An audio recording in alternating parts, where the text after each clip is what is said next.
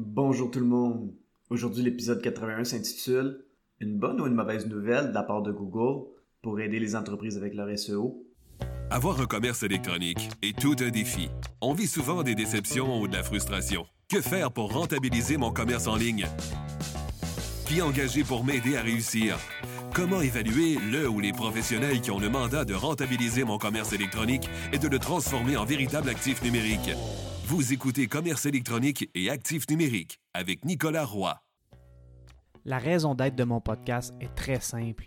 C'est d'aider les propriétaires de commerce électronique à comprendre, contrôler et posséder leur commerce électronique et les composantes qui l'entourent parce que je crois sincèrement que c'est la meilleure manière de rentabiliser à court terme et de se bâtir des actifs numériques qui prennent de la valeur à long terme. Le 2 mai dernier, Google a annoncé une nouvelle.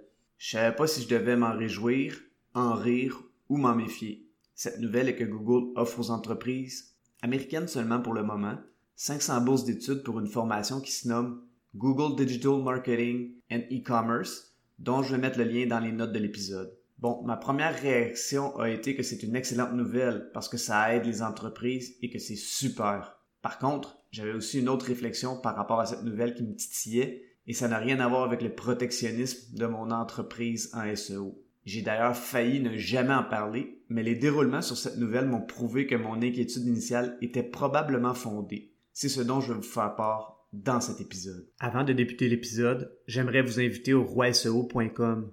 Le podcast Commerce électronique et actifs numériques est une présentation de Roi SEO. Pour en savoir plus sur vos actifs numériques et leur SEO gratuitement, rendez-vous au roiseo.com. Lorsque Google a annoncé des scholarships pour aider les entreprises américaines et leurs employés, j'avais des sentiments partagés. D'un côté, j'étais heureux en me disant que Google aiderait peut-être des gens et des entreprises à bien performer. Par contre, j'avais aussi une crainte. Certains pourraient penser que ma crainte concernait les entreprises qui offrent des services SEO comme la mienne, mais non, ma crainte concernait plus la qualité de cette formation par rapport au SEO. Pourquoi est-ce que j'avais cette crainte? Pour plusieurs raisons. La première est mathématique. En 2021, Google a généré un peu plus de 256 milliards de dollars en revenus, dont environ 50% provenaient de Google Ads, soit la publicité sur Google et YouTube. Il y a de ça un certain moment, je me souviens qu'une personne avait demandé à un responsable chez Google s'ils allaient donner des cours en SEO pour aider les entreprises à ressortir naturellement. Il faut savoir que pour Google, les résultats naturels de recherche sont un loss leader, c'est-à-dire que ça attire les internautes dans leur entreprise, mais ça ne rapporte pas. La vache à lait de Google est vraiment la publicité. La personne responsable chez Google avait donc répondu que s'il faisait ça, il faudrait que les internautes payent pour utiliser Google et pour avoir accès aux résultats naturels de Google ce qui était hors de question. Le 2 mai dernier, quand Google a fait cette annonce, je me suis souvenu de ce commentaire et je me suis mis à réfléchir. Est-ce qu'ils ont changé d'idée? L'autre point qui m'a fait réfléchir était de savoir si Google allait créer une formation de qualité en ce qui a trait au SEO. Après tout, j'ai donné mon opinion sur Google dans l'épisode 26 qui est intitulé Est-ce que Google est notre ami pour le SEO? Si je résume le tout, la réponse tend plus vers le négatif que le positif. Comme je l'ai dit en introduction, je ne comptais pas couvrir ce sujet parce que je suis une personne positive de nature et j'aime donner une chance aux coureurs. Par contre, cette semaine, une lumière jaune a allumé dans mon tableau de bord quand j'ai vu un article passer sur Search Engine Land. Le titre de cet article est Google's Marketing Course Offers Bad SEO Advice ou Le cours de marketing de Google donne de mauvais conseils SEO. Puisque je n'ai pas accès au cours SEO de Google qui est seulement offert aux entreprises américaines, j'ai lu l'article pour être certain que ce n'était pas du lobbying fait par des gens de SEO qui veulent faire du protectionnisme. L'article a donné un exemple d'une section du cours où il était question de longueur de texte et d'une norme en densité de mots-clés. Le cours donne des conseils dont le fait que la densité de mots-clés ne devrait pas dépasser 2%, qui est une norme d'industrie. Bien que le keyword stuffing, qui signifie de remplir une page ou un article de blog de mots-clés en fou, ne soit pas intéressant, la densité de mots-clés reste un facteur de classification important en SEO. J'en ai parlé à l'épisode 58 intitulé Qu'est-ce qu'une bonne rédaction de contenu pour le SEO? Évidemment, les avancées de l'intelligence artificielle font évoluer le SEO sémantique, mais la densité de mots-clés demeure un facteur important pour que Google relève la pertinence d'une page ou d'un article de blog pour une requête. Le texte doit être intéressant à lire pour les internautes, mais la norme du 2% est un mythe qui se trouve dans cette formation.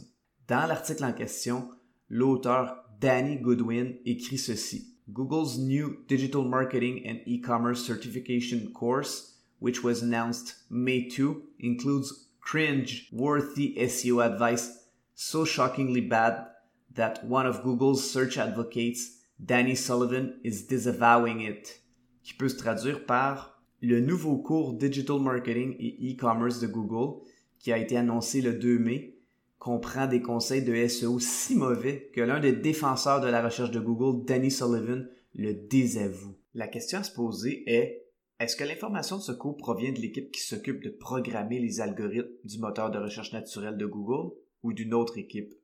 J'ai ma petite idée de la réponse, mais je n'en suis pas certain à 100%.